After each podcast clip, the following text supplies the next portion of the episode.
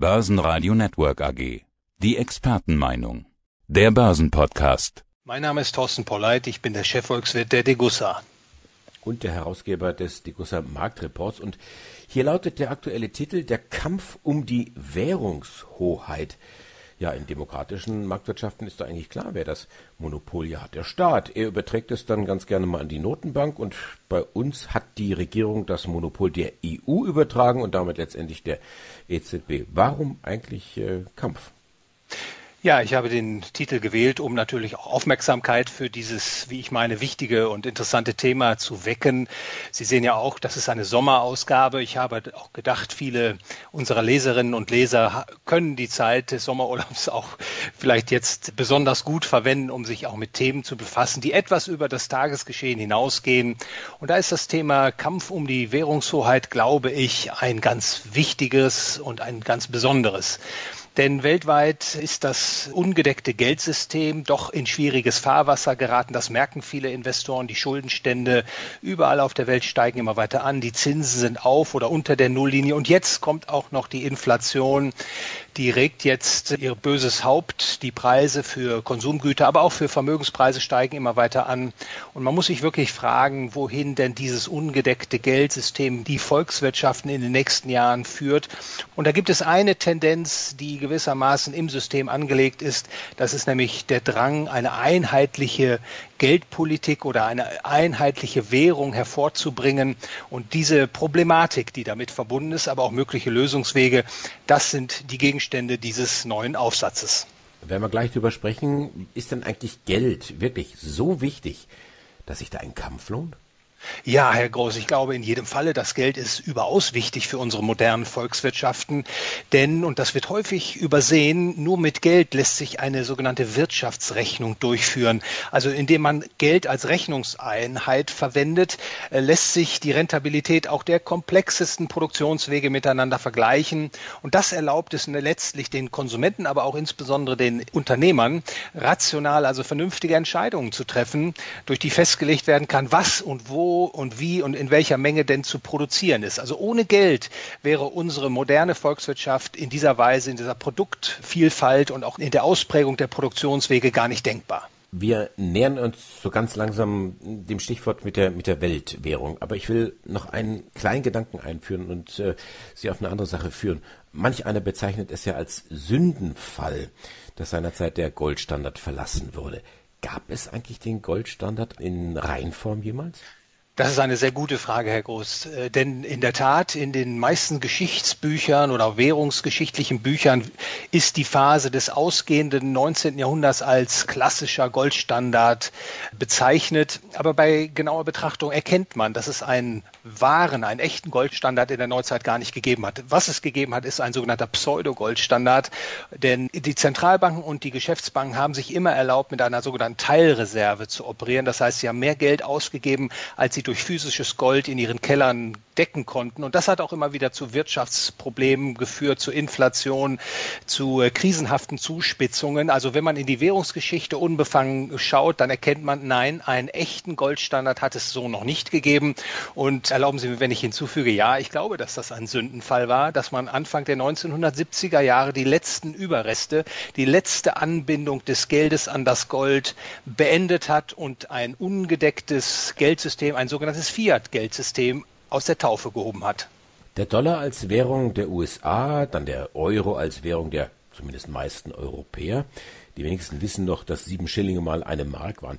Warum geht man jetzt diesen Weg nicht logisch weiter und führt eine Art Esperanto ein, also eine Art Weltwährung. Gut, gibt ja glaube ich schon den Namen Intor, äh, tauchte irgendwo mal auf, finde ich ziemlich sperrig. Libra, das klingt auch nett. Warum geht man den Weg nicht? Ja, also zunächst muss man sehen, dass dieser Weg tatsächlich beschritten wird, aber es tritt noch nicht so in Erscheinung, denn die Wirkung, die produktive Wirkung des Geldes wird bestmöglich ausgeschöpft, wenn die Menschen überall auf der Welt das gleiche Geld verwenden. Also wenn alle mit dem gleichen Geld ihre Wirtschaftsrechnungen betreiben. Übrigens, das war natürlich auch Ende des 19. Jahrhunderts der Fall. Alle wirtschaftlich bedeutenden Volkswirtschaften haben Gold verwendet als Geld. Gold war sozusagen das Weltgeld. Und insofern kann man sagen, die optimale Anzahl der Geldarten auf dieser Welt ist eins. Und tendenziell geht das Weltwährungssystem meiner Meinung nach auch in diese Richtung. Wir sehen derzeit zwar noch keine konkrete Umsetzung, aber tendenziell ist dieser Entwicklungsprozess angelegt, aus vielen Währungen eine zu schaffen. Hier im Euroraum hat man das im Kleinen bereits vollzogen, was letztlich auch sich global anbahnt, nämlich aus vielen Währungen eine einheitliche Währung zu machen. Und Sie haben eben Libra oder die umbenannte Libra Diem, wie sie jetzt heißt, genannt. Das ist letztlich ein Konzept, um aus vielen Währungen eine zu machen. Man kann natürlich über die Qualität dieser Libra bzw. Diem noch diskutieren, aber da ist auch dieser Gedanke letztlich schon in die Tat umgesetzt, dass es nämlich vorteilhaft ist für die Menschen, mit einem einheitlichen Geld zu operieren. Klingt doch recht positiv. Oder höre ich da irgendwas Beunruhigendes raus? Ja, das die entscheidende Frage dabei ist natürlich, wer bestimmt denn, was für eine Geldart letztlich die Welt zu verwenden hat wird diese Entscheidung den freien Märkten überlassen, also dem Konsumenten, der dann frei entscheiden kann, welches Geld, welche Geldart er verwenden will, oder wird dieser Prozess politisch entschieden, dass also Regierungen entscheiden, ihre Währungen beispielsweise gegen eine supranationale Währung einzutauschen, wie das im Euroraum passiert ist, oder beispielsweise wie das denkbar ist. Sie sprachen eben vom Konzept des Ökonomen Robert Mandel, der sagt, die großen Währungen sollten mit festen Wechselkursen einander gebunden werden und dann in einen sogenannten Mentor umtransformiert werden. Und dann hätte man ein politisches Weltgeld, ein politisches Fiat-Weltgeld. Und in der Abwägung, soll das der freie Markt machen oder soll diese Entscheidung politisch getroffen werden? Da ist die letztere Entscheidung sehr gefahrvoll, denn das würde bedeuten, dass man letztlich endet mit einer Weltmonopolwährung, die politisch bestimmt ist. Und das kann ich an der Stelle nur noch einmal betonen und unterstreichen. Das wäre geradezu dystopisch. Warum? Weil natürlich ein Weltgeld gesteuert von einer Weltzentralbank ein einheitliches Weltmonopol darstellen würde. Die Geldverwender hätten keine Möglichkeit, bei Fehlern in der Geldpolitik etwa auszuweichen, auf andere Währungen überzugehen. Auch der Anreiz, so ein Weltgeld für politische Zwecke einzuspannen, die Inflation in die Höhe zu treiben, das Bargeld abzuschaffen, eine Negativzinspolitik durchzuführen, also all das, was letztlich dem Bürger, dem Unternehmer schadet, dem wäre Tür und Tor geöffnet und deshalb Deshalb kann man nur warnen vor einem einheitlichen politischen Geld-Weltmonopol. Was wäre denn die Alternative, wenn ich jetzt bei den Kryptos vorbeischaue und hier doch irgendwo eine galoppierende Entwicklung sehe, die auch in diese Richtung gehen? Ist sowas überhaupt noch aufzuhalten? Das ist eine gute Frage. Das hängt letztlich davon ab, welche Ideen sich denn in den Köpfen der Menschen festsetzen. Derzeit scheint es so zu sein, dass die Mehrheit der Menschen der Auffassung ist, dass der Staat das Geld monopolisieren sollte. Allerdings in der jüngeren Entwicklung, Sie wiesen darauf hin, kommt es jetzt zu einem Wettbewerb der Währungen, die Kryptoeinheiten, das sind ja alles Innovationen, die versuchen mit dem etablierten offiziellen Staatsgeld in Konkurrenz zu treten da ist man noch nicht so weit gekommen, wie es vielleicht wünschenswert wäre. Aber, das sei an der Stelle betont, das ist eigentlich die natürliche Entwicklung. Denn das Geld ist eine natürliche Entwicklung, die spontan aus dem freien Markt entstanden ist. Also währungsgeschichtlich war nie ein Staat erforderlich, um das Geld den Menschen zu bringen. Das Geld ist stets spontan entstanden aus den Eigeninteressen der Menschen. In der Vergangenheit waren das meistens Edelmetalle, Gold und Silber hatten da als Währungsgeld die Nase vorn. Künftig wird es vielleicht nicht eine Kryptoeinheit sein, aber der Prozess das ist der richtige, dass nämlich die Menschen die Freiheit haben, das Geld zu entscheiden, das für ihre Zwecke am besten geeignet ist. Es gibt keine ökonomischen und ethischen überzeugenden Argumente, warum diese Aufgabe der Staat übernehmen sollte. Im Gegenteil, wer in die Währungsgeschichte schaut, der kann unmissverständlich erkennen, dass der Staat immer wieder sein Währungsmonopol missbraucht hat, dass es zu Krisen, Geldentwertungen, Wirtschaftsstörungen gekommen ist. Also das Geld ist in denkbar schlechten Händen, wenn es in den Händen des Staates liegt. Ökonomisch kann man sagen, der freie Markt für Geld ist letztlich der beste Weg, um ein besseres Geld herauszubilden im Vergleich zu den Fiat-Währungen, die heute umlaufen. Geld hat sich immer spontan entwickelt. Da frage ich mich natürlich nur, warum eigentlich immer so wenig? Welche Entwicklung sehen Sie dann beim Goldpreis? Wird der durch diese Entwicklung, die Sie jetzt beschrieben haben, teilweise auch ja, sehr dramatisch beschrieben haben, in irgendeiner Form beeinflusst?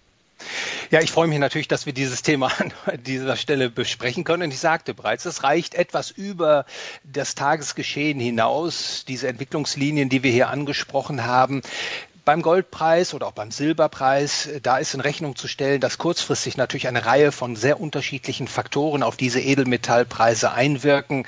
Äh, derzeit scheint es mir so zu sein, dass die Inflations-, aber auch die Kreditausfallsorgen von den Zentralbanken doch im Zaume gehalten werden, relativ im Zaume gehalten werden, sodass die Nachfrage nach einem sicheren Geld, nach einem sicheren Währungsmetall wie Gold und Silber etwas gedämpft ist. Äh, der Goldpreis ist derzeit bei etwa etwa 1800 Dollar pro Feinunze. Allerdings, wenn ich den Blick nach vorne richte, so sehe ich schon, dass die Zentralbanken von ihrer inflationären Geldpolitik nicht abrücken werden, dass die Zinsen weiter null oder negativ in realer Rechnung bleiben werden. Insofern glaube ich, aktuell ist das ein attraktives Niveau, um Gold und Silber zu kaufen, Positionen auf oder auszubauen, insbesondere für Investoren, die einen langfristigen Horizont haben, also von drei oder fünf Jahren, also zu heutigen Preisen gekauft mit drei Jahren Jahre oder fünf Jahre Haltedauer, dann glaube ich in der Tat, wird das ein gutes Geschäft sein. Das werden die Investoren, glaube ich, rückblickend sagen können. Zum Abschluss noch ein klitzekleiner Schwenk. Sie hatten kürzlich einen Vortrag gehalten über den Wirtschaftswissenschaftler Ludwig von Mises. Was fasziniert Sie denn an seiner Arbeit?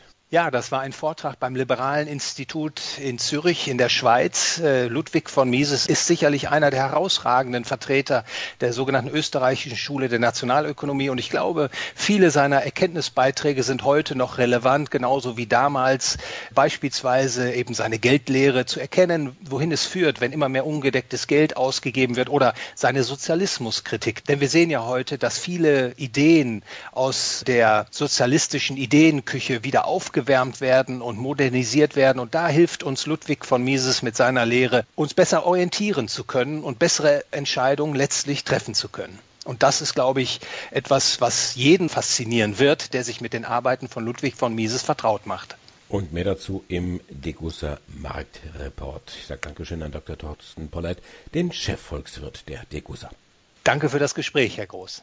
Der Börsenpodcast. Börsenradio Network AG. Das Börsenradio